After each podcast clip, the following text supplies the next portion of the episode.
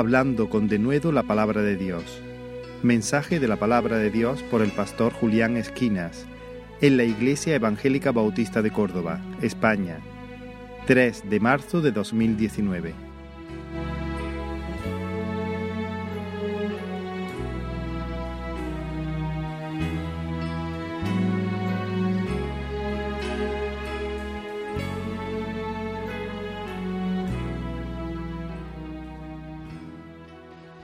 Vamos, vamos a leer eh, Hechos capítulo 4, los versículos del 23 al 31, pero antes quería poner en contexto eh, este texto, ¿no? De, Hechos de los Apóstoles.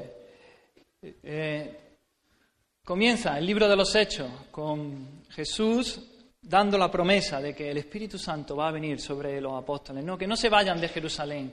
Allí le, les dice, esperaros en Jerusalén y, vendrá el Espíritu Santo y entonces me vaya a ser testigo en Jerusalén, Judea, en Samaria y hasta lo último de la tierra. Pero esperad en Jerusalén. Entonces ellos van allí al, aposento alto y llega el, el, día de Pentecostés y se cumple la promesa. El Espíritu es derramado sobre los 120 que están allí. Dice que, que comienzan a hablar las maravillas de Dios. Pedro predica allí a Cristo. Pedro explica allí que eso que estaban viendo era el cumplimiento de la promesa del profeta Joel, que ya había predicho de que el Espíritu se derramaría sobre toda carne, sobre los hijos, sobre las hijas, sobre los, siervos, los jóvenes, los ancianos, sobre todo, y acusa, allí acusa a los judíos, dice, vosotros sois los que matasteis a Jesús, los que habéis matado a Jesús, eso sí, por el determinado consejo y anticipado conocimiento de Dios. Pero Dios lo levantó de la muerte y lo exaltó a la diestra, ¿no? Y lo ha hecho allí Señor y Cristo. Y los, judíos que están allí escuchando dicen, ¿qué haremos? ¿Qué, tenemos que hacer? ¿no? Y le dice Pedro, arrepentíos y bautícese cada uno de vosotros en el nombre de Jesucristo para perdón de los pecados y recibiréis el Espíritu Santo. Y nos dice allí la palabra, tres mil personas se añadieron a la iglesia. Otro día, y aquí ya si entramos más en el contexto de nuestro texto, otro día Pedro y Juan van como acostumbran al templo a orar allí. Y allí hay un hombre cojo de nacimiento, más de 40 años que lo ponían allí. Formaba parte del paisaje. Y entonces este hombre les mira, el cojo les mira esperando que les diese una limosna. Sin embargo, Pedro allí lo, lo coge de la mano derecha y le dice, ¿no? esas palabras tan conocidas, no tengo plata ni oro pero lo que tengo te doy. En el nombre de Jesucristo de Nazaret, levántate y anda. En ese momento al cojo se le afirman los pies y dice que, que entra al templo junto con Pedro y Juan andando, saltando y alabando a Dios. Y allí ante el espectáculo, imaginaros, 40 años, más de 40 años ese cojo allí siendo puesto. Lo conocía todo el mundo, era el cojo de la puerta de la hermosa. Y lo ven andando, saltando y alabando a Dios. Aquello un escándalo y todos se agolpan alrededor de Pedro y Juan en el pórtico de Salomón. Y allí nuevamente Pedro vuelve a predicar el Evangelio. Dice, mirad, no pongáis los ojos en nosotros, nosotros no hemos hecho este milagro, lo ha hecho Dios en el nombre de Jesucristo. Y otra vez lo acusa, ¿no? A quien vosotros mataste, a quien vosotros habéis entregado, pero Dios lo resucitó de entre los muertos y lo llama a volverse a Dios, a arrepentirse y, también otros más se añaden a, la, iglesia en ese día. Pero, pero coge la guardia del templo, viene sobre ellos y, se lo, y los encarcela. Dice que ya es tarde, no pueden juzgarlo, así que pasan toda la noche en la cárcel. Cuando llega el día, los interrogan, los sacan allí delante de los gobernadores, de los ancianos, de todo el Sanedrín y empiezan a interrogarlo. Y allí Pedro, Pedro es otro, ¿verdad? Porque hacía unos días, delante de esos que mataron a Jesús, mataron a su Señor, a su Maestro, él negó, negó que lo conociese. Sin embargo, allí, delante de, de todo el Sanedrín, ese Pedro era otro, había sido transformado. Él empieza allí a predicar otra vez a Jesucristo. Dice, vosotros crucificaste a Jesús, Dios lo levantó de los muertos, pero en ningún otro hay salvación, sino en el nombre, porque no hay otro nombre bajo el cielo dado a los hombres en que podamos ser salvos, solamente en el nombre de Jesucristo. Y entonces estaban asombrados, el Sanedrín allí estaban asombrados, pero si, pero si estos hombres son, dice, son sin letras, son del vulgo, son gente corriente. Estos no han estudiado en ninguna escuela rabínica. Estos, ¿Cómo tienen esta sabiduría? ¿Cómo saben esto? Y el valor, el valor que están demostrando aquí delante de las autoridades, confesando a Jesús sin miedo, y estaban asombrados. Entonces, bueno, viendo al cojo, es que no podían acusarlo, no podían condenarlo. Había una evidencia tan grande el cojo de la puerta de la hermosa, que siempre estaba allí, todo el mundo lo conocía, estaba allí sano. Era imposible que los condenasen a nada, pero los intimida, dice que los intimidan, los amenazan para que no enseñasen en el nombre de Jesús. Y Pedro, allí, una vez más, lleno del Espíritu Santo, dice, bueno, juzgad vosotros mismos. ¿A quién hay que obedecer? ¿A Dios o a los hombres? Como hay que obedecer a Dios, nosotros no vamos a callar, no vamos a dejar de decir lo que hemos visto y oído. Y ahí entra nuestro texto, vamos a leerlo, capítulo 4, versículo 23.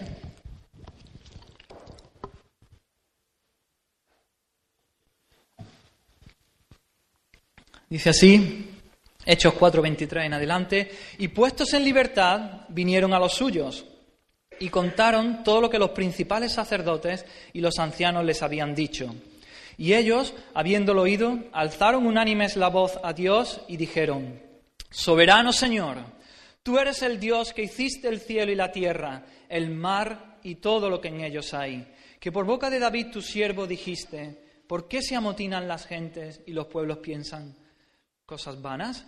Se reunieron los reyes de la tierra y los príncipes se juntaron en uno contra el Señor y contra su Cristo porque verdaderamente se unieron en esta ciudad contra tu santo Hijo Jesús, a quien ungiste Herodes y Poncio Pilato, con los gentiles y el pueblo de Israel, para hacer cuanto tu mano y tu consejo habían antes determinado que sucediera. Y ahora, Señor, mira sus amenazas y concede a tu siervo que con todo de nuevo hablen tu palabra mientras extiendes tu mano para que se hagan sanidades y señales y prodigios mediante el nombre de tu santo Hijo Jesús cuando hubieron orado, el lugar en que estaban congregados tembló y todos fueron llenos del Espíritu Santo y hablaban con denuedo la palabra de Dios. Amén. Vamos a orar, hermano. Señor, aquí estamos, Señor. Queremos, vamos a exponernos a tu palabra. Y Espíritu Santo, te pedimos que, que tú te muevas como hemos leído, con señales, con prodigios, con maravillas, Señor. Que tú nos llenes de tu Santo Espíritu para hablar tu palabra. Que tú salves, Señor, si hay aquí alguien que no te conoce, Señor. Que tú rompas cadenas de aquellos que están esclavos, Señor. Que tú traigas gozo y alegría a aquellos que están llenos de tristeza, Señor. Espíritu Santo, muévete en medio de nosotros en esta mañana, Señor. Toma mi vida, que yo hable tu palabra, Señor.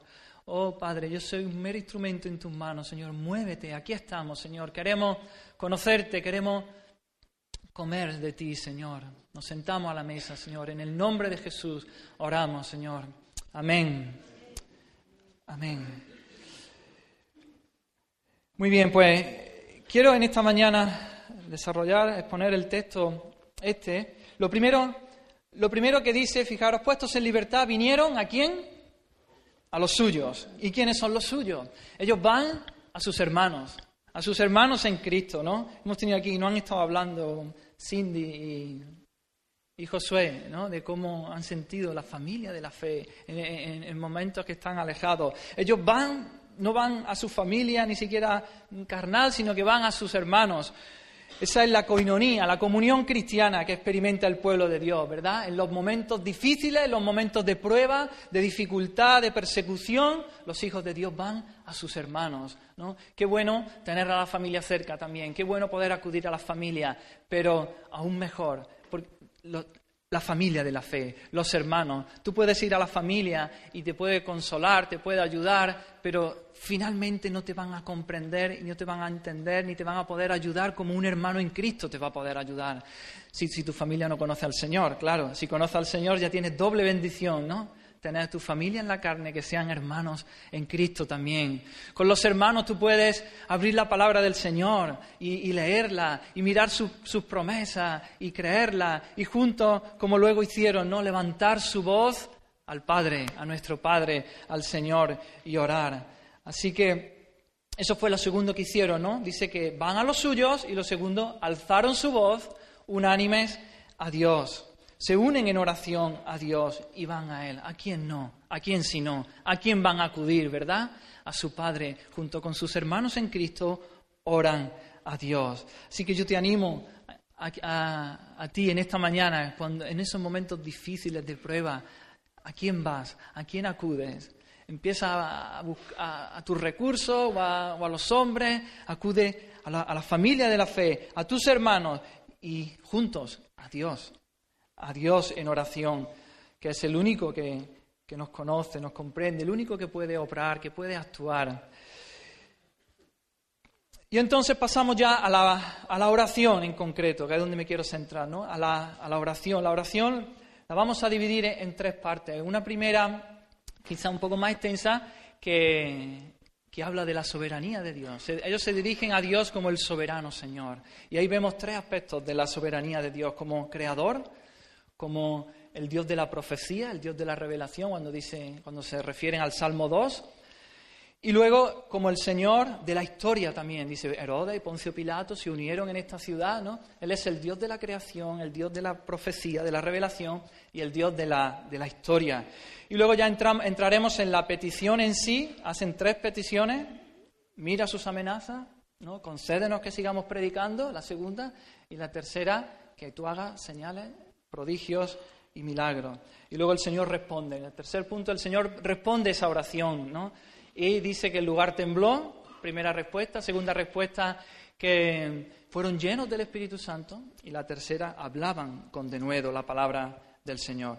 Así que vamos a comenzar. Ellos comienzan su oración diciendo, soberano Señor, soberano Señor. En el griego esto es una sola palabra, despotes o despotés. De ahí se deriva nuestra palabra en castellano déspota, ¿no? Solo que eh, se refiere, se refiere a un propietario de esclavos, a los gobernantes que, ostentaban un poder incuestionable, se referían a un amo absoluto. Ese era el, el, despotes del original. En castellano, nuestra palabra déspota ¿no? se ha llenado de ese, de ese aspecto negativo, de esa connotación negativa. Cuando, cuando en castellano hablamos del déspota, es sinónimo de tirano, ¿verdad? De aquel que oprime, de aquel que es injusto, que maltrata, que humilla, que se aprovecha de, otras personas, pero así no es nuestro Dios, ¿verdad? Nuestro Dios es el amo absoluto, es el que tiene un poder incuestionable, pero Él es un Dios lleno de amor y Él busca el bien de sus siervos, Él busca el bien de sus hijos. Así que ellos, fijaros qué manera tan maravillosa de comenzar una oración. Podían haberla empezado de muchas otras maneras. Yo la hubiera empezado seguramente de cualquier otra manera. Desesperado que estaría por lo que me ha pasado, ¿no? por lo que le había pasado. Pero ellos dicen, soberano Señor.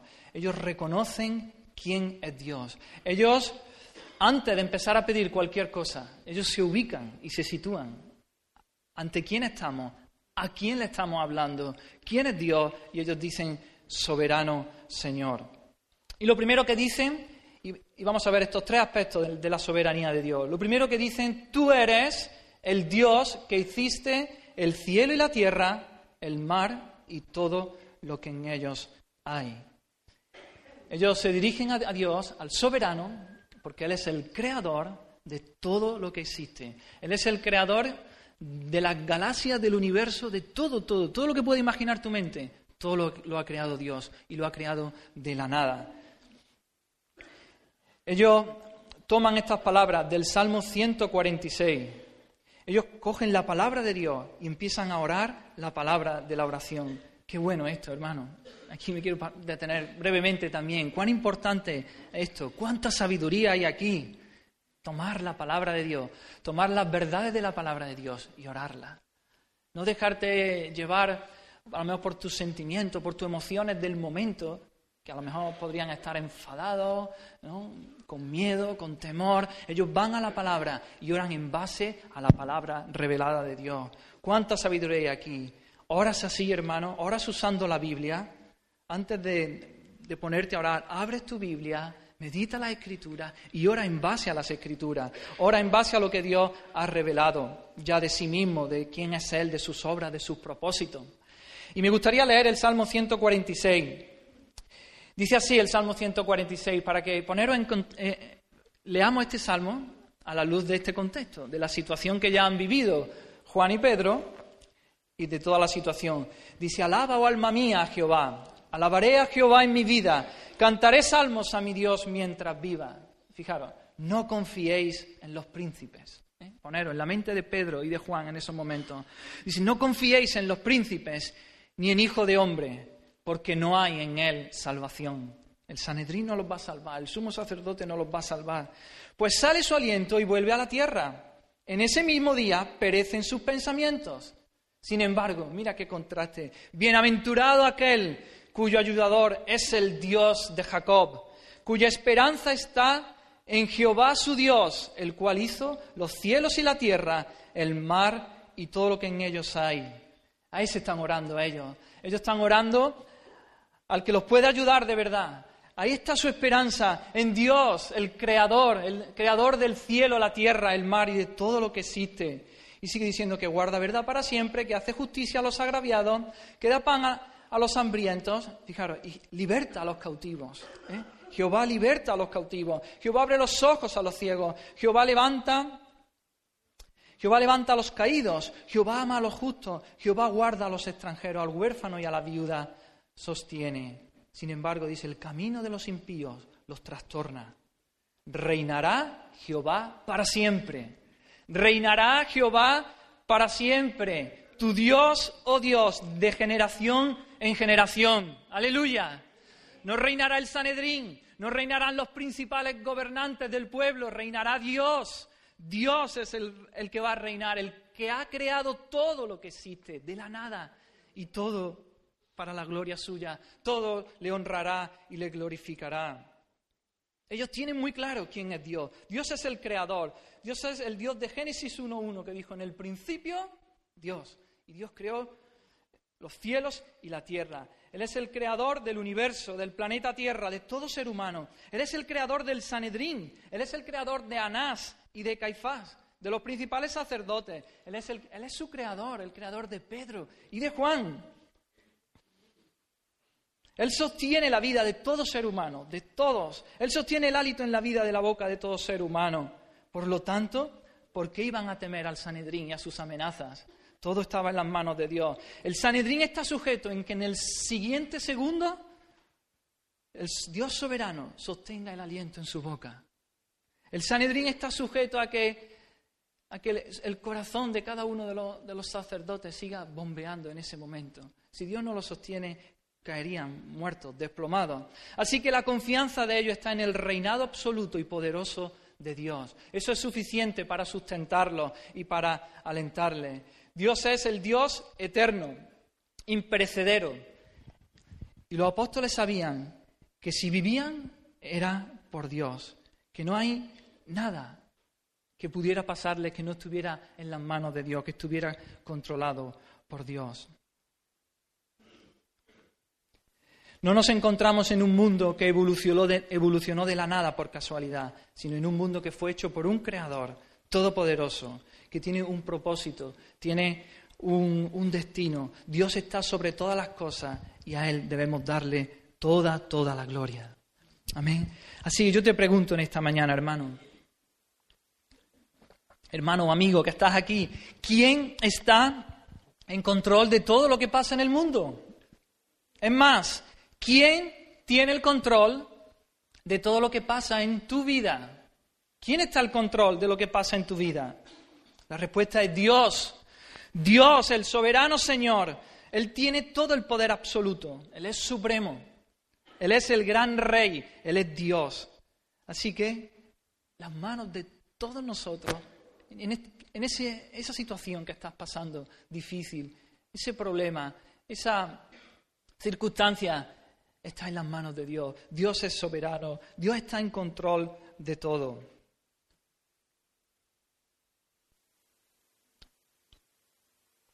Oras así, te diriges así a Dios, te diriges a Dios como el soberano, o empieza, a veces vamos a Dios, a mí me ha pasado, reprochándole cosas, ¿verdad? Vamos reprochándole que no lo entiendo, con una actitud pero Él es el soberano Señor y podemos descansar en esa verdad. Oras a Dios como el creador de todas las cosas, conoces a ese Dios. Hay un Dios vivo que crea las cosas antes de que existan. Dios de la nada creó todo. Confía, échate en ese Señor. Confía, aférrate a ese Dios. Lo segundo que, el texto sigue diciendo, no hemos visto, Dios es el Dios de la creación. Y sigue diciendo el versículo 25, que por boca de David tu siervo dijiste, y aquí están, citan ahora el Salmo 2, ¿por qué se amotinan las gentes y los pueblos piensan cosas vanas? Se reunieron los reyes de la tierra y los príncipes se juntaron en uno contra el Señor y contra su Cristo. La segunda cosa, ellos oran al Dios de la profecía, al Dios de la palabra revelada. Dice que el Espíritu Santo habló aquí por boca, por boca de David, diciendo, y, estaba, David aquí estaba prediciendo la oposición del mundo a Cristo, al ungido de Dios, hay un consenso grande de que este salmo es mesiánico, incluso dentro del, mismo pueblo judío, que este salmo se está refiriendo al Mesías, aquel que vendría a salvar. Entonces todo el mundo se, uniría en contra de Cristo, las naciones se sublevarían, la gente conspiraría contra, contra Él, contra el Mesías, los reyes, los gobernantes, todo en contra de Él. El mundo, este salmo habla de cómo el mundo entero, con sus reyes y príncipes, se levanta contra el Cristo, no quieren someterse a su señorío ni a su autoridad. Pero dice que, este salmo dice que Dios en el cielo se ríe, se burla de ellos, porque no son nada comparado con ese Dios, con Dios soberano, y que Él descargará finalmente su ira, su furor contra ellos, los quebrantará como vasija de alfarero, y todo le servirán finalmente, dice el Salmo, todo le servirán, le temerán y honrarán al Hijo. Y termina diciendo el Salmo, bienaventurados todos los que en Él confían. Bienaventurados todos los que en Él confían. Ahí está la bienaventuranza, ahí está el gozo.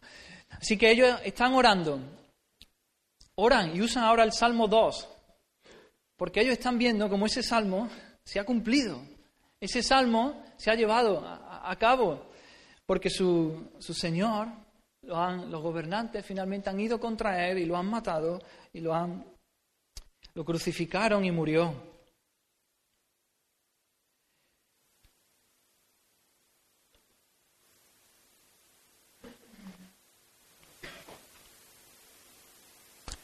Ellos están confiando en ese Señor. Ellos confían en el soberano Señor que ha hablado, en el soberano Señor que se ha revelado. Dios no nos ha dejado a oscuras, sino que nos ha dado luz.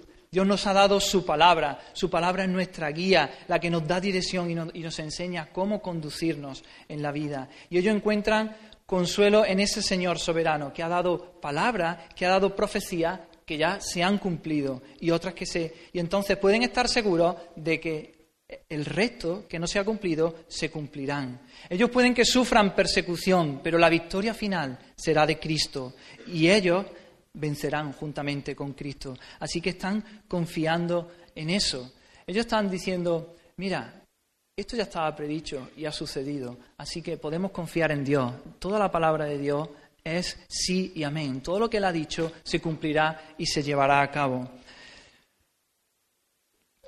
Seguramente ellos también se acordarían de las palabras que su propio Señor les dijo. En, Juan capítulo 15, versículos del 18 al 21, Jesús ya les predijo también que ellos iban a ser perseguidos, que ellos iban a ser odiados por el mundo. Dice así esos versículos, 15, Juan 15, 18 al 21. Si el mundo os aborrece, sabed que a mí me han aborrecido antes que a vosotros. Si fuerais del mundo, el mundo amaría lo suyo, pero porque no sois del mundo, antes yo os elegí del mundo, por eso el mundo os aborrece. Acordaos de la palabra que yo os he dicho, el siervo no es mayor que su Señor. Si a mí me han perseguido, también a vosotros os perseguirán. Si han guardado mi palabra, también guardarán la vuestra. Mas todo esto os harán por causa de mi nombre, porque no conocen al que me ha, enviado. Capítulo 16, versículo del 1 al 4. Dice, estas cosas os he hablado para que no tengáis tropiezo. Está diciendo, Señor, estas cosas os las hablo para que cuando ya llegue el tiempo no tengáis tropiezo. Os expulsarán en la sinagoga y aún viene la hora cuando cualquiera que os mate pensará que rinde servicio a Dios. Y harán esto porque no conocen al Padre ni a mí. Mas os he dicho estas cosas para que cuando llegue la hora os acordéis de que ya os lo había dicho.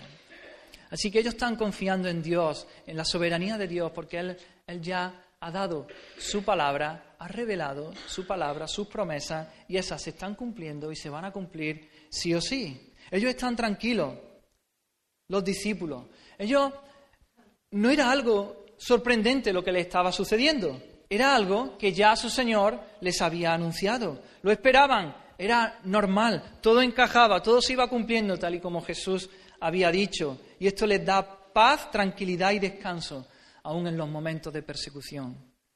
Estarían, claro, estoy pensando, es muy fácil decir eso así, aquí. Ellos estarían, estarían temblando seguramente, sus piernas quizás temblarían. No digo que no pasasen miedo y que eh, era fuerte, su situación era fuerte, pero ahí en, su corazón, su corazón estaba echado sobre Dios. Aunque las piernas le temblaban y seguramente y habían pasado momentos muy difíciles, muy malos, ellos estaban confiando en Dios. ¿Qué es lo máximo que podían hacer? ¿Matarlos? ¿Quitarles la vida como a su Señor? Ahí no estaba el final. Eso no era una derrota. Podrían matar sus cuerpos, pero no su alma. En el caso de que los matasen, ellos irían con su Señor a la presencia del Señor. Así que ellos están tranquilos, confiando en el Dios soberano, en el Dios de la palabra. Estás pasando, hermano, por pruebas, dificultades, estás siendo perseguido. Esto es normal. Jesús ya no lo avisó. Esto vendría. Y esto, que ya te he predicho en la palabra, debe traer consuelo a nuestra alma. Debe traer seguridad. Debe traer paz y esperanza porque Dios está, nuestro Dios, nuestro Padre, está en control. Él está en el trono. Él está en control de todas las cosas que nos suceden en nuestra vida. No es un accidente. Lo que te está pasando no es un accidente. El Dios soberano está obrando, está permitiendo esas cosas en tu vida. Nuestras vidas no se le han ido de las manos a Dios. Nuestro soberano Señor reina y gobierna. Estamos en el hueco de su mano en medio de las pruebas. Él es el soberano. Él, nos ha dado su palabra. Así que échate ahí sobre ese Dios, sobre nuestro Señor, el Dios de la creación que te ha creado a ti y a todo lo que existe, el Dios de la palabra que nos ha dado palabra y profecía que podemos creer que se han cumplido y se cumplirán todas, todas. Cielo y tierra pasarán, pero su palabra no pasará, ni una jota, ni una tilde, nada pasará, todo se cumplirá tal y como nuestro Dios ha dicho. Y sigue diciendo, versículos 27 y 28, este es el tercer aspecto. Dice, porque verdaderamente se unieron en esta ciudad contra tu santo Hijo Jesús, a quien ungiste Herodes y Poncio Pilato, con los gentiles y el pueblo de Israel, para hacer cuanto tu mano y tu consejo habían antes determinado que sucediera. Dios no es solo el Dios de la de la palabra, de la profecía, que se ha cumplido, sino que ahora en la historia, en la historia se ha cumplido lo que la palabra profética ya ha dicho, ya había dicho. Dios había profetizado que su hijo sufriría en manos de los príncipes de los reyes de la tierra y ahora, en el tiempo, en la historia, Dios ha cumplido eso. Ellos oran al Dios que tiene la historia en sus manos. Ellos tienen al Dios que controla la historia, que no hay nada que se le escape. No hay nada que le pille por sorpresa. Dios es el que en su providencia ha logrado que hasta sus enemigos, hasta Herodes y Poncio Pilato, los gentiles, los judíos, todos unidos en conspiración contra Jesús, todos hagan lo que de antemano su poder y su voluntad ya habían determinado que sucediera. Ellos están obrando para los propósitos de Dios. ¡Oh! ¡Qué Dios más grande! ¡Qué espectacular, hermano! Todo obrando al servicio de los planes y de los propósitos de Dios. Y esto trae consuelo a sus almas, eso trae esperanza. Dios es el Dios de la historia. La historia del mundo no es un devenir de acontecimientos frutos del azar. No estamos dejados aquí a nuestra suerte, no. Los acontecimientos no se suceden sin un porqué, sin una razón. Hay un motivo, Dios está en control. La historia de la humanidad es la historia de la salvación de Dios. Dios tiene un propósito y es salvar a un pueblo y llevarlo con Él y, poder glorificarlo y estar una eternidad con Él. Y todo, todo en la historia y todo en tu vida va eh, hacia eso. Todo va hacia eso.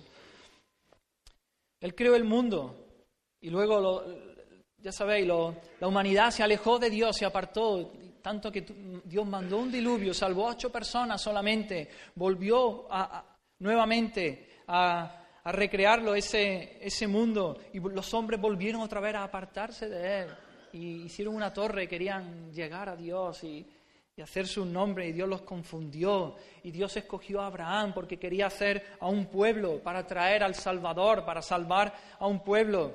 Y, ahí lo cuidó y lo llevó por, con multitud de dificultades, ¿verdad? Y finalmente, cuando ya son un medio pueblo ahí, o una media tribu, lo esclavizan en Egipto.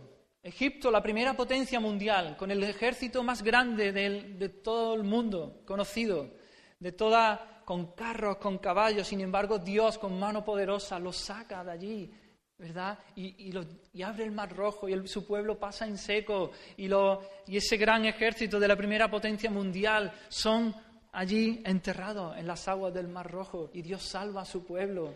Pero vemos como una y otra vez el pueblo de Dios se aleja, se olvida de Dios y Dios otra vez lo atrae y Dios le manda un profeta y una y otra vez lo vemos así. Pero es la historia de Dios, la historia es la historia de la redención de Dios. Dios tiene un plan y un propósito que es salvar a un pueblo y eso es imparable, hermano. Eso va a ser sí o sí, se va a cumplir. Y ahí está nuestra vida encardinada en eso. Todo lo que sucede en tu vida tiene ese propósito, tiene ese plan, la salvación de un pueblo y un día estaremos con Él disfrutando allí en su presencia. Aleluya. Este es el Dios en el que ellos están confiando, al que están orando, el Dios de la historia. Ellos están reconociendo que hace una semana Herodes y Poncio Pilato, ellos habían matado a Jesús y eso mismo lo, están intimidando, lo están amenazando y tienen el poder real y la autoridad para matarlos. Pero entienden que por encima de eso, por encima de eso, está el soberano Señor, porque Él es el Dios de la historia. Nada le puede suceder por accidente, nada escapa de sus manos.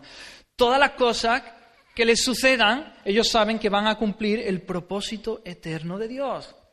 Si mataron a Jesús es porque Dios ya lo tenía previsto en sus planes y en sus propósitos. Y si en los planes de Dios y en sus propósitos está que ellos mueran, pues ellos entienden, pues moriremos. Pero soberano Señor, tú eres el soberano Señor. Y ellos descansan en eso. Ahí está su confianza, ahí está su descanso en la voluntad de Dios, de que siempre se cumplirá todos los propósitos de Dios, siempre su reino avanzará y se llevará a cabo. No hay nada ni nadie que se interponga en los caminos de Dios.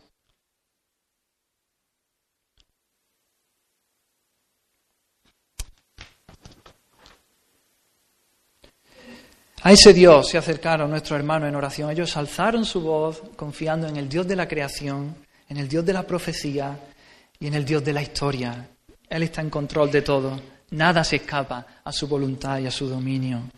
Así que confía, hermano, en esa, esa enfermedad que tiene o en esa situación, esa pérdida que has sufrido. En la situación en la que estás, confía en el soberano Señor. Confía en el soberano Señor.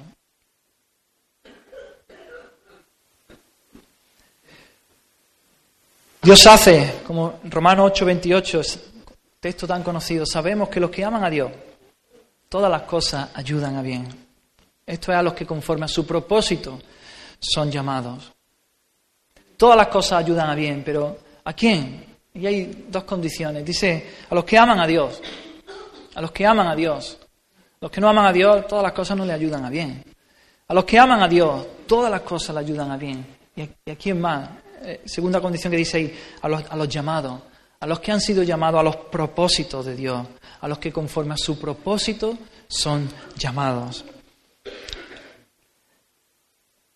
Nuestro Dios es un Dios sabio, hermanos, un Dios sabio.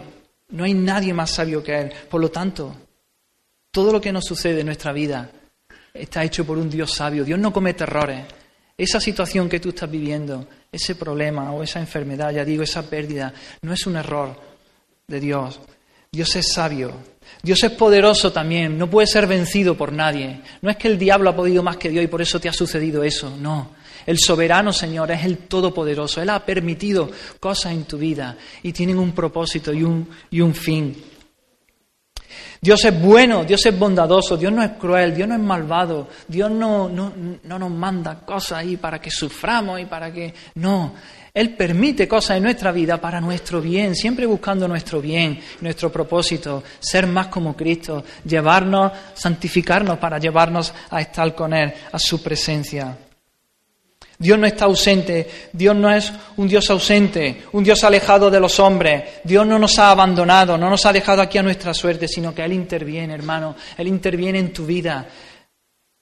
Los que le temen, los que confían en Él. A Dios no se le escapan los asuntos, Dios no está despistado, Dios no está dormido, sino que obra toda situación en tu vida, la obra para tu bien, para su propósito, aun cuando no lo entendamos. Quizá algún día lo entendamos y quizás no. Quizás nos muramos sin entender muchas situaciones. Y, muchas veces decimos, bueno, cuando yo esté en la presencia del Señor le voy a preguntar algunas cosas, ¿y por qué? Yo creo que ya ni preguntaremos, ¿verdad? Se nos olvidará todo, se nos olvidará todo. Estaremos allí tan extasiados en la presencia de Dios, contemplando su belleza, y a lo mejor nos acordamos y decimos, aquello, aquello no lo entendía, pero ay, qué más da si no lo entendía. Ah, estoy aquí ya en la presencia del Señor, disfrutando de su gloria. Estamos aquí en un breve lapso de tiempo. Nos espera una eternidad. Confía en el Señor. En este breve lapso de tiempo, confía en el Señor. Agárrate a Él. Aquello que no entiendes, aquello que no entiendes, confía en su palabra, en lo que Él ha revelado. Confía en el Creador. confía en Él. Él busca nuestro bien siempre.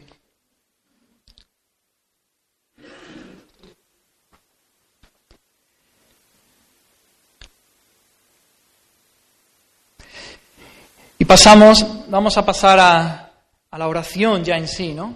Ellos, pero cuán importante es esta primera parte, ellos se han ubicado.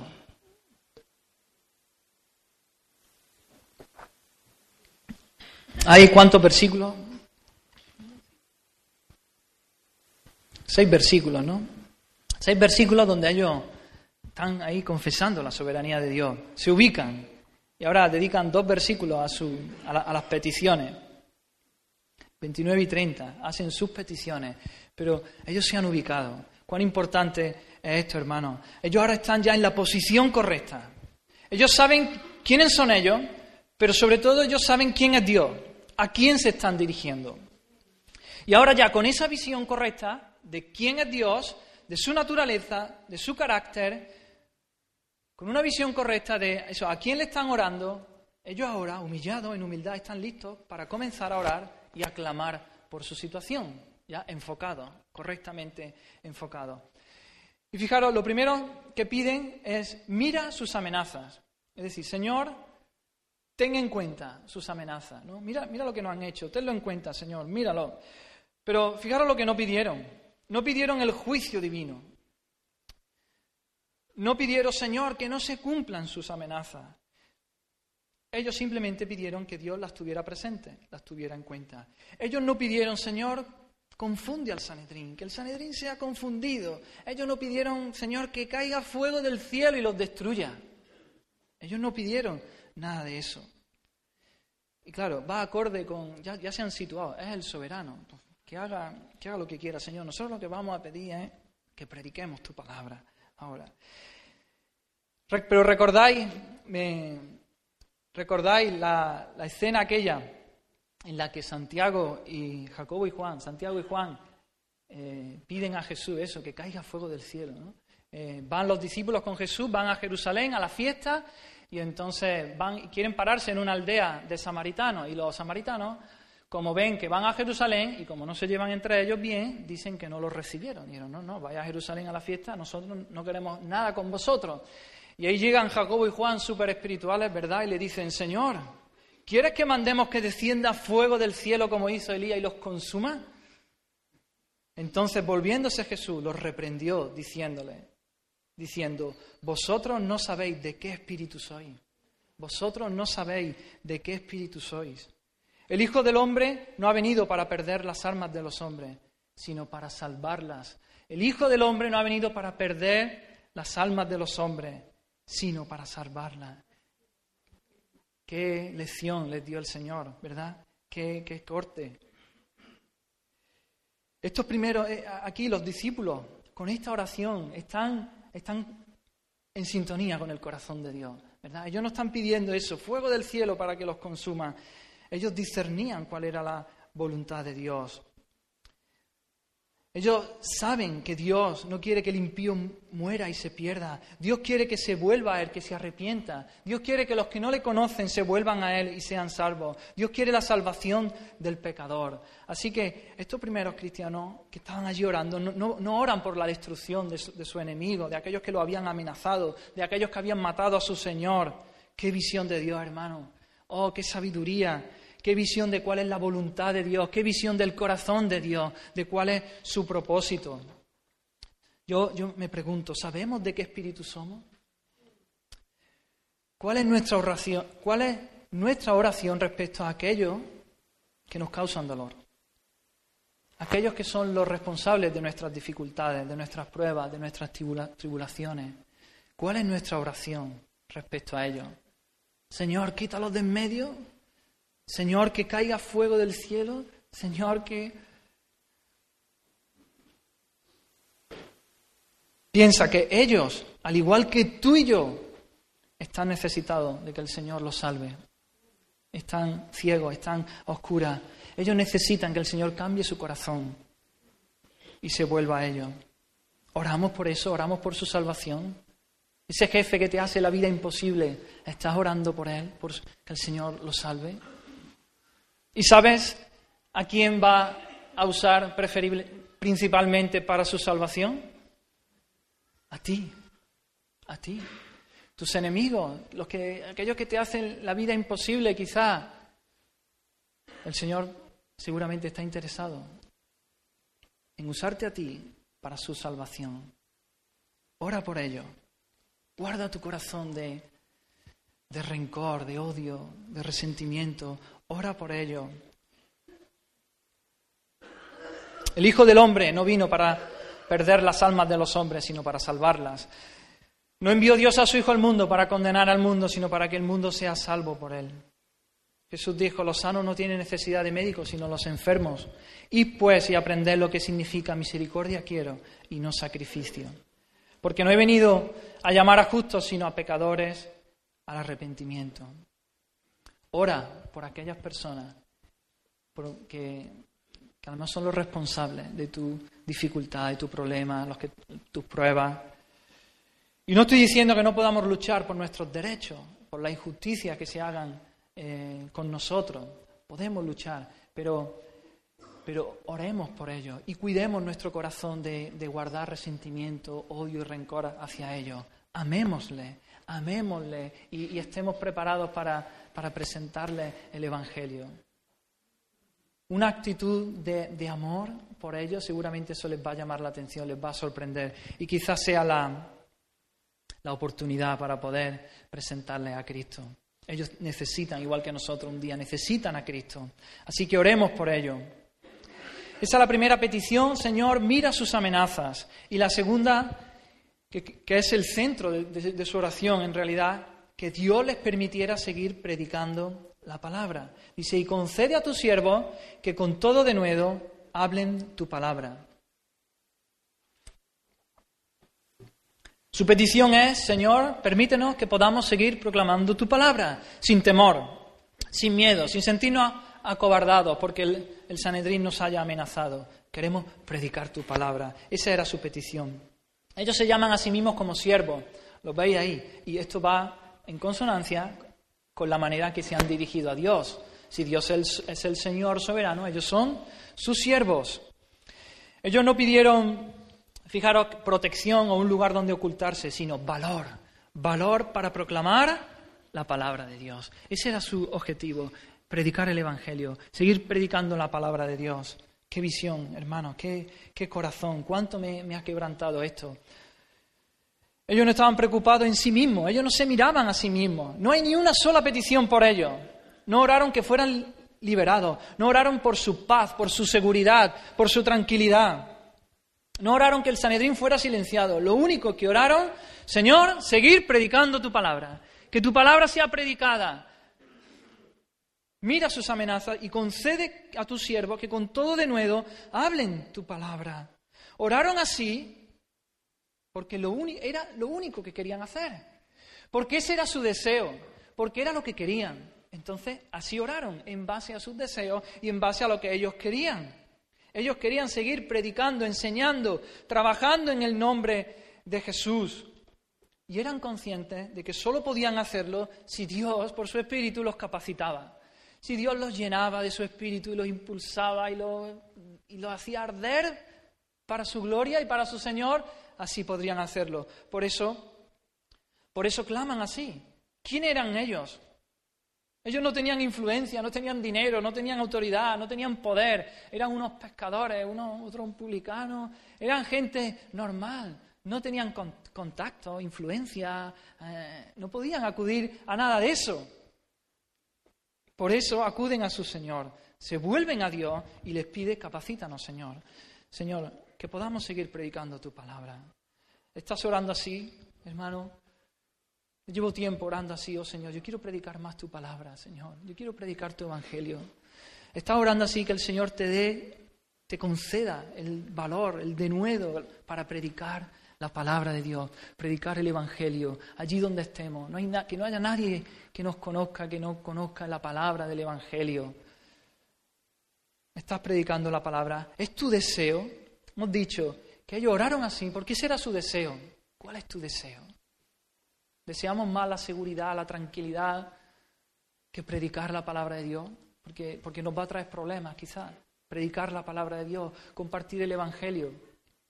Vergüenza, quizás se rían, se metan contigo. ¿Es eso lo que deseamos? ¿Es eso lo que queremos realmente hacer o estamos intentando evitarlo? Así que esa, es su segunda petición. ¿no? La primera, Señor, ten en cuenta sus amenazas. La segunda dice que sigamos predicando. Concédenos que con denuedo hablemos tu palabra. Y la tercera dice, mientras, mientras extiendes tu mano para que se hagan sanidades y señales y prodigios mediante el nombre de tu santo Hijo Jesús. Señor, valor para predicar tu palabra, pero tú Dios mío, acompáñalo, extiende tu mano, acompáñalo con sanidades, con señales y prodigios. Ellos, vuelvo a decir, no, piden milagros de venganza o de destrucción, ellos piden milagros de misericordia, fijaros, hacer el bien, Señor, milagros, sanidades, prodigios, para que por medio de ellos la palabra, e, e, esa palabra predicada, ese mensaje del Evangelio fuera confirmado. Las palabras y las señales irían juntas para confirmar la palabra proclamada. Creemos, hermanos, en los milagros mencionados en la Biblia. Todos los milagros que menciona la Biblia sucedieron así. Dios es un Dios de milagros. No es una alegoría, no es. Dios es un Dios de milagros. Y Dios resucitó a su Hijo Jesucristo, andó sobre el agua y, todos los milagros que vemos en, la Escritura los creemos. Sucedieron así porque Dios, el Dios soberano, el Dios creador, es el que obra y hace milagros. Y creemos que Dios hace milagros hoy también, que hoy pueden acontecer. No podemos decirle a Dios lo que puede o no puede hacer. No podemos meter a Dios en nuestra, en nuestra mente, en nuestra racionalidad del siglo XXI, incrédula, por otro lado, creemos que Dios puede obrar hoy con señales y con milagros. Ahora bien, si pensamos, estas señales y prodigios y milagros no fueron el factor principal del crecimiento de la Iglesia. Como tampoco fue el centro de esta, de esta oración. Entiendo aquí, el centro de la oración es, Señor, que prediquemos tu palabra. Dice, mientras tanto, mientras tú extiendes tu mano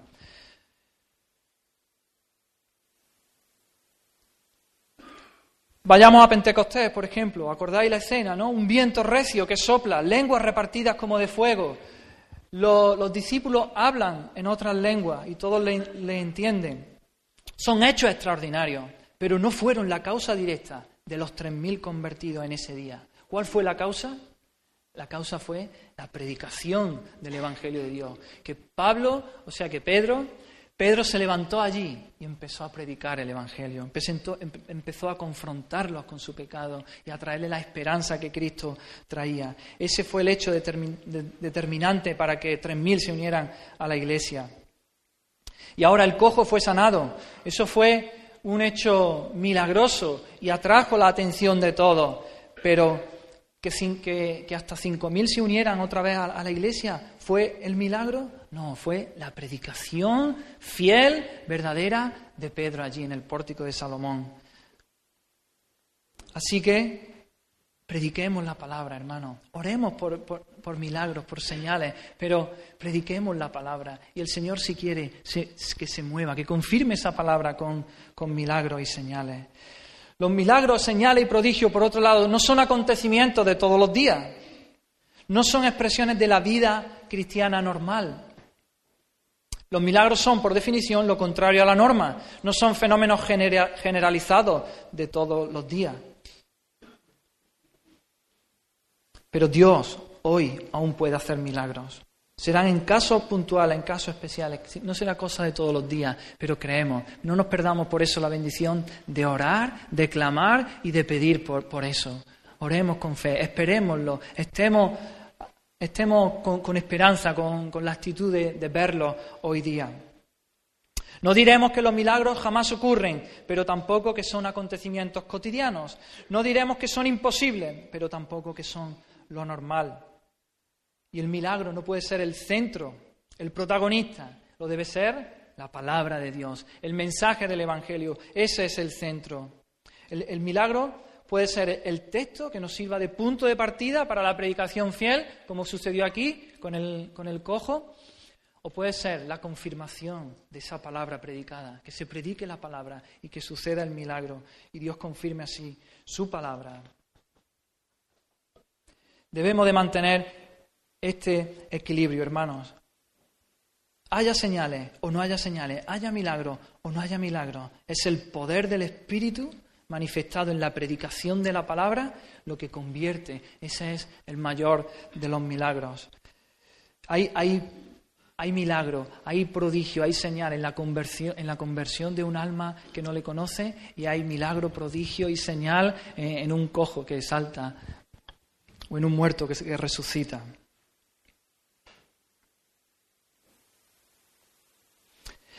Oramos por esto, hermanos. Oremos por milagros, por señales, oremos por sanidades. Pero sobre todo, prediquemos, prediquemos fielmente la palabra del Señor. Prediquemos el Evangelio y que el Señor, si quiere, acompañe esa palabra predicada con milagros y señales y prodigios. El centro debe ser Dios y la palabra de Dios, su Evangelio, las buenas nuevas del Evangelio y dejemos que Dios obre por su Espíritu. No le atemos las manos a Dios y oremos, busquemos sanidades para, para la gloria de Dios, para que el Señor sea glorificado. Nosotros tenemos aquí, creo, entiendo que tenemos una una, enseñanza sana, una predicación fiel de la Escritura, que podemos, podemos compartir el Evangelio de manera fiel y verdadera, pero no dejemos de orar por, estas señales, por milagros, por sanidades, hermanos. No nos convirtamos solamente en mentes llenas de, enseñanza, de, teología, pero sin orar buscando esa, manifestación del poder de Dios. Pasamos así a la, a la a la respuesta. Dios respondió esa oración. Versículo 31.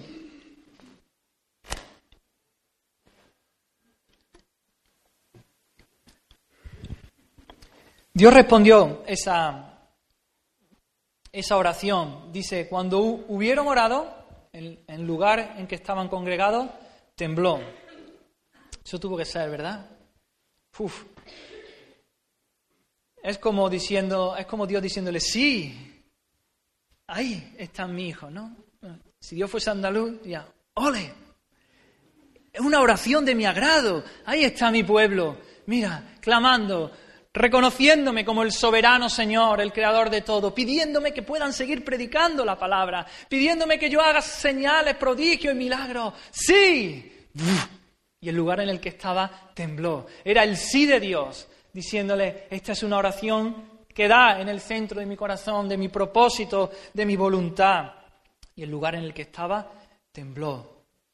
Es como si Dios les dijera, estáis hablando conmigo, haciendo peticiones, asegurándome que creéis que yo soy el Dios viviente, el creador de los confines de la tierra y el que sustenta el universo. Y que conmigo no hay nada imposible. Quiero que sepáis que tenéis razón. Y aquí está la manifestación de mi poder. Y el lugar en el que estaban tembló. Dios manifestó allí su gloria, su poder, su, sí a la oración de allí de su pueblo. la segunda respuesta, todos fueron llenos del Espíritu Santo. Todos fueron llenos del Espíritu Santo. Vemos que esta no es la primera vez. La primera vez fue en Pentecostés, ¿verdad, hermano? Ya habían sido llenos del Espíritu Santo en Pentecostés. Ese día sí fue un suceso singular y único pero ahora vemos cómo se repite. Por lo tanto, la llenura del Espíritu Santo es algo que, se, repite en la vida del cristiano. Y es algo que debemos buscar, hermano. Buscar ser llenos del Espíritu Santo para proclamar la palabra del Evangelio con poder, con autoridad que viene de Dios. Ellos fueron llenos, una vez más, llenos del Espíritu Santo. Pablo dice, Efesios 5, 18, ¿verdad? Sed llenos del Espíritu. Es un mandato, es una orden, no, hay opción, es un mandamiento de Dios, ser llenos del Espíritu Santo. Y eso da, trae el vigor, hermanos, para vivir esta vida en santidad, para vivir esta vida obedeciendo a Dios, predicando el Evangelio, amando a Dios, amando al prójimo. Si no, humanamente, ¿cómo vamos a vivir esta vida si no llenos del Espíritu Santo? ¿Estás teniendo esta experiencia de ser lleno del Espíritu Santo? Busquemos, hermano, esta llenura. Busca al Señor, apártate, ten tiempo de, a solas con el Señor, de retiro espiritual. Busca al Señor, coge tu palabra y clama allí, Señor, lléname de tu Santo Espíritu. Señor, para que yo pueda predicar tu palabra, quítame el miedo, la vergüenza, pon palabra, que yo quiero predicar tu palabra, que tú hagas, te muevas también con prodigios, con señales. Busquemos esa llenura del Espíritu Santo. Y tercera, la tercera respuesta que Dios les da dice, y hablaban con denuedo la palabra de Dios. Dios le concedió lo que, lo que habían pedido, que hablasen con denuedo la palabra de Dios. Vemos, fueron llenos del Espíritu Santo y hablaban con denuedo la palabra de Dios. Vemos cómo van juntas, Espíritu Santo y palabra. No debemos separarlas. El Espíritu Santo nos llena nos da eh, de, su poder, nos asiste con su fuerza para predicar su palabra. El Espíritu Santo nos llena y nos capacita para ser sus testigos. La llenura del Espíritu Santo nos da el poder de predicar el Evangelio y, proclamar la palabra de Dios con valor y con poder. Nos capacita, hermanos, para predicar el mensaje del Evangelio. Nos da, nos da la llenura del Espíritu Santo nos da un nuevo entendimiento del Evangelio para que podamos compartirlo, digamos, mejor, con claridad también. El Espíritu Santo viene y nos llena y nos da libertad para poderlo predicar y que nos importe poco lo que digan, lo que no digan, que se rían, que se metan contigo. Yo voy a predicar la palabra de Dios. Nos trae libertad, nos trae claridad en nuestro mensaje y nos trae autoridad. Cuando uno está lleno del Espíritu Santo, predica el mensaje del Evangelio de otra manera, con otra autoridad que viene, no viene de ti, sino que viene del Espíritu de Dios. Y, la gente eso lo reconoce. Y cuando te escucha, dice, wow, hay algo en tus palabras. A lo mejor se lo has dicho antes 20 veces, pero cuando tú lo haces lleno del Espíritu Santo, ahí viene autoridad, la autoridad de Dios en el mensaje que estamos dando. Dice Pablo en primera de Tesalonicenses 1.5, nuestro Evangelio no llegó a vosotros en palabras solamente, sino también en poder, en el Espíritu Santo y en plena certidumbre. Así debemos de predicar el Evangelio, llenos del Espíritu Santo. Debemos de mantener eh, este equilibrio. Algunos hacen solo hincapié en la palabra, la palabra, la palabra, ¿no? Aquellos que son los intelectuales.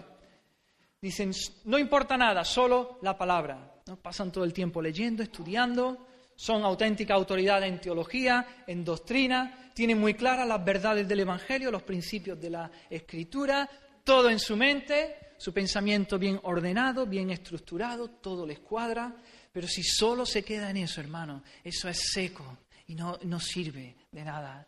Debemos de, de pedir que eso todo eso está bien, todo eso está bien, pero llenos del Espíritu Santo, con el fuego del Espíritu en nosotros, con ese ardor para que, que trae vida, que trae vida.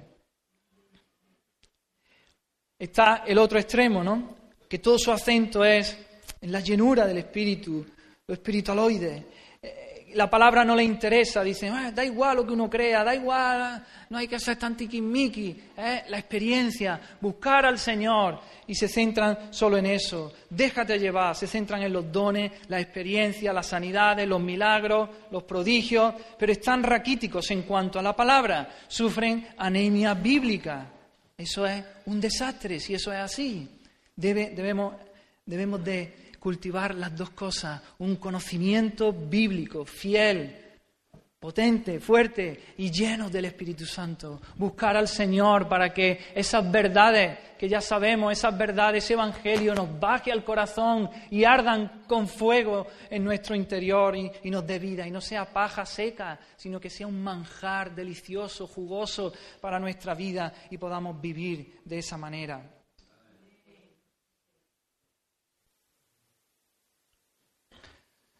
No debemos, buscar solo la experiencia de la llenura o solo los milagros, solamente la experiencia por la experiencia, sino debemos buscar la llenura para predicar el Evangelio. El Evangelio es lo que trae la salvación, el mensaje del Evangelio, el que Dios usa para la salvación de los hombres. Así que busquemos eso. No busques la llenura del Espíritu solamente por la mera experiencia, Solamente porque, ay, porque se siente tan bien, ay, porque encuentro tanta paz, todo eso es verdad. O para contárselo a otro, para... ¡Qué tontería! ¿Para qué queremos eso? Lo queremos para predicar el Evangelio, para salir y buscar. No busque la experiencia, busca al Dios de la experiencia, busca a Dios, al Espíritu Santo. Si estás clamando y pidiendo porque el Espíritu Santo te tome y te llene, que sea porque existe en ti una pasión grande de predicar la palabra de Dios no por otra motivación. Uno, se enfrenta al reto de predicar el Evangelio y dice, ¿yo quién soy? Yo, y, es un mensaje sencillo, ¿verdad? Y, pero, pero entonces voy al Señor y digo, Señor, lléname, lléname, te necesito, Señor, para predicar tu Evangelio, para ser fiel, para ir con tu autoridad, ir con libertad. Señor, lléname de tu Santo Espíritu. Si deseas más el Espíritu de Dios, que sea porque quieres proclamar a los cuatro vientos las verdades del Evangelio de Jesucristo, porque existe en ti un peso por los que se pierden, porque existe en ti un clamor por los que no conocen a Dios. Y llevar a cabo esa obra por nosotros mismos es imposible. Solo es posible si Dios, por medio de su Espíritu, nos llena, nos llena, nos invite y nos capacita para ello. Así que busquemos, hermanos, esa llenura del Espíritu y prediquemos el Evangelio, prediquemos su palabra. Confía en ese Dios, el Dios soberano, Dios creador del cielo y de la tierra. Tu creador. Confía en el Dios de la palabra. Dios nos ha dejado una guía, su palabra se va cumpliendo, se cumplirá hasta el final. Confía en el Dios de la historia. Nada de lo que sucede es casualidad. Él tiene un plan y un propósito con cada cosa. Confía en Él. Entra en su presencia, busca llenarte de Él para predicar su palabra, predicar el mensaje del Evangelio. Ese Dios, ese Dios creador de todo lo que existe, se encarnó se hizo hombre.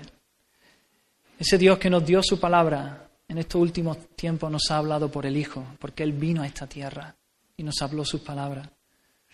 Ese, ese Dios de la historia, eterno, que está fuera de la historia, fuera del tiempo y del espacio, ese Dios se hizo carne y se metió en la historia aquí como uno de nosotros y vivió como uno de nosotros. Confía en Él. Si tú estás aquí en esta mañana y no conoces al Señor, ven a Cristo. Ese Dios que creó todo, el soberano Señor que nos ha dado su palabra, sin embargo, los hombres le dan la espalda, no creen, no le obedecen, no le honran.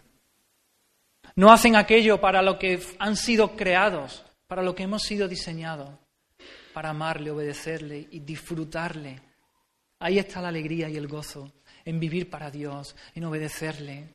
Ahí está la plenitud del ser humano. Ahí está la, verdadera felicidad. Pero los hombres le han dado la espalda y Él vino para salvarnos. Y vivió esa vida perfecta. Nunca pecó. Siempre obedeció a Dios, siempre obedeció al Padre, vivió esa vida perfecta cumpliendo la ley de Dios. Sin embargo, los hombres no lo, no lo quisimos, sino que lo, crucificamos en la cruz, en aquella cruz, muriendo como si fuera un pecador, aun cuando los pecadores somos nosotros.